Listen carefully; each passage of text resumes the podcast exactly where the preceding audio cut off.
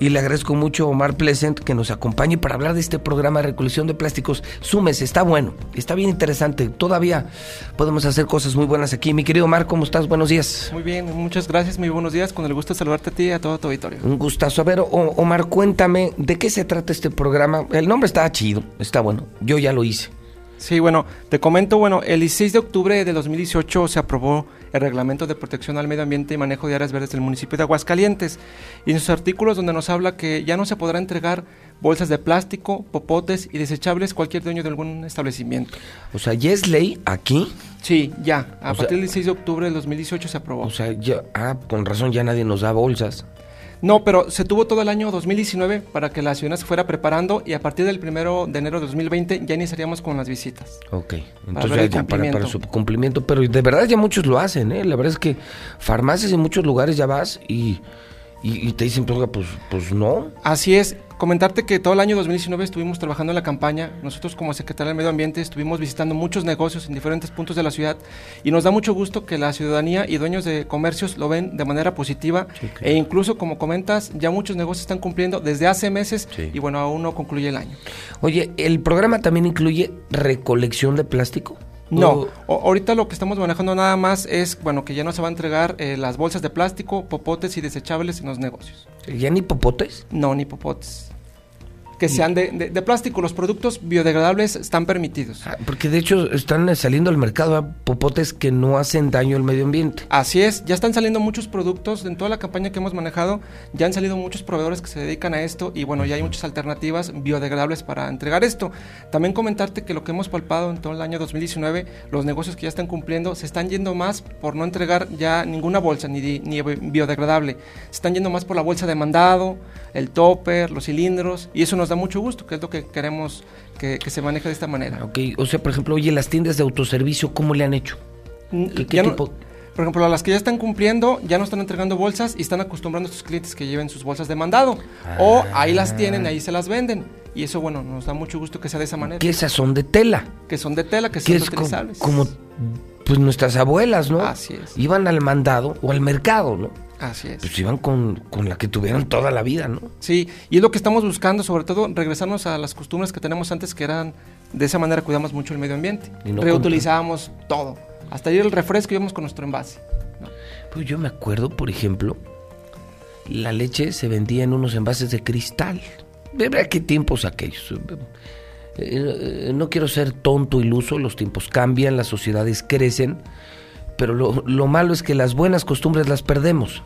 Fíjate nada más, Omar, en el encino, y creo que en toda la ciudad, había una tienda de abarrotes en la esquina, ahí en Colón y Vicente Trujillo, y pasaba el de la leche muy temprano, bueno, pues, aparte de que se vendía leche bronca, y se vendía requesón y, y, queso fresco, que eran realmente de leche.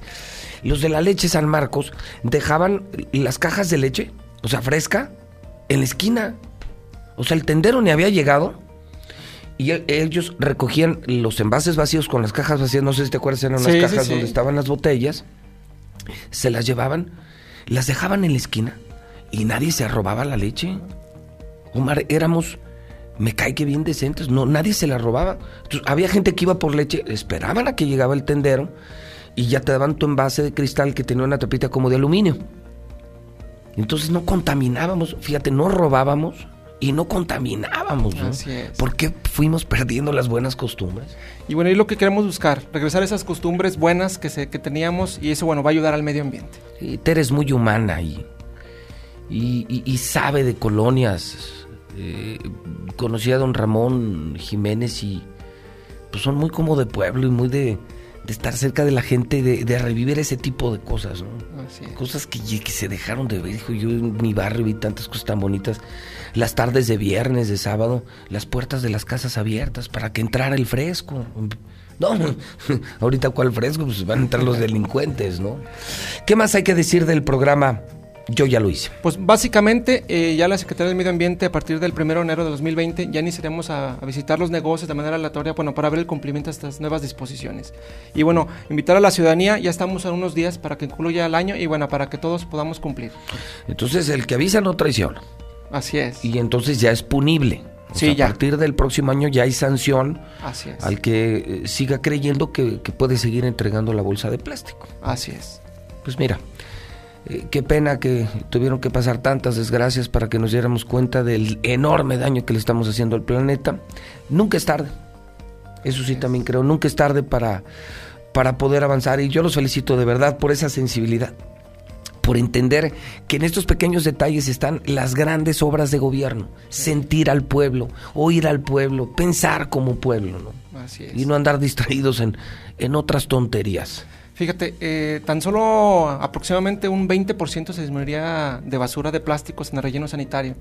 Y como tú sabes, a veces esa basura termina en arroyos, en las calles, en los drenajes, que al final muchas de las inundaciones son porque los plásticos tapan. las coladeras. Entonces vamos a tener una ciudad más limpia y bueno, y sobre todo respetuosa con la naturaleza. O sea, tú calculas que entonces gracias a esto va a bajar en 20% lo que se recolecta de basura que va al relleno. De, lo, que son los plásticos.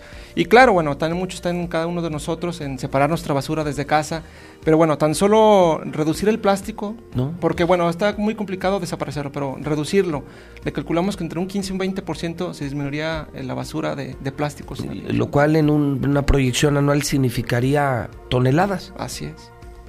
Híjole. Pues enhorabuena. Los felicito. Muchas gracias. Los felicito por estar buscando hacer esa diferencia. Sí, sí, sí, claro, que crezca Aguascalientes, que tenga avenidas y que, y que haya velocidad. Qué bueno, y edificios, sí, claro. Pero cuando nos preguntaron si también queríamos lo malo del crecimiento, es que nunca nos preguntaron, nos dicen, es el precio del crecimiento. ¿Y quién les dijo, señores políticos, que queríamos crecer así? ¿Qué no se puede crecer bien? ¿Qué no se puede tener una ciudad con industria, con edificios, pero limpia, ordenada, segura? Para eso está trabajando Tere. Y eso sí, lo aplaudo y lo digo fuerte y quedito. Lo bueno también lo decimos a la mexicana. De ella y, le repito, de, de panistas, porque luego a veces, esta que ha sido una semana en la que la prensa nacional ha hablado mucho de mi caso. Ahorita Oscar Mario Beteta me entrevistó, López Óriga, el financiero y, muchos medios Reforma, Universal se mostraron muy solidarios para terminar el año. Pues no faltó el que no, es que trae una bronca con Martín, no, es que le pidió dinero a Martín, no, es que trae una bronca contra el PAN. No, pues no. Hay panistas increíbles.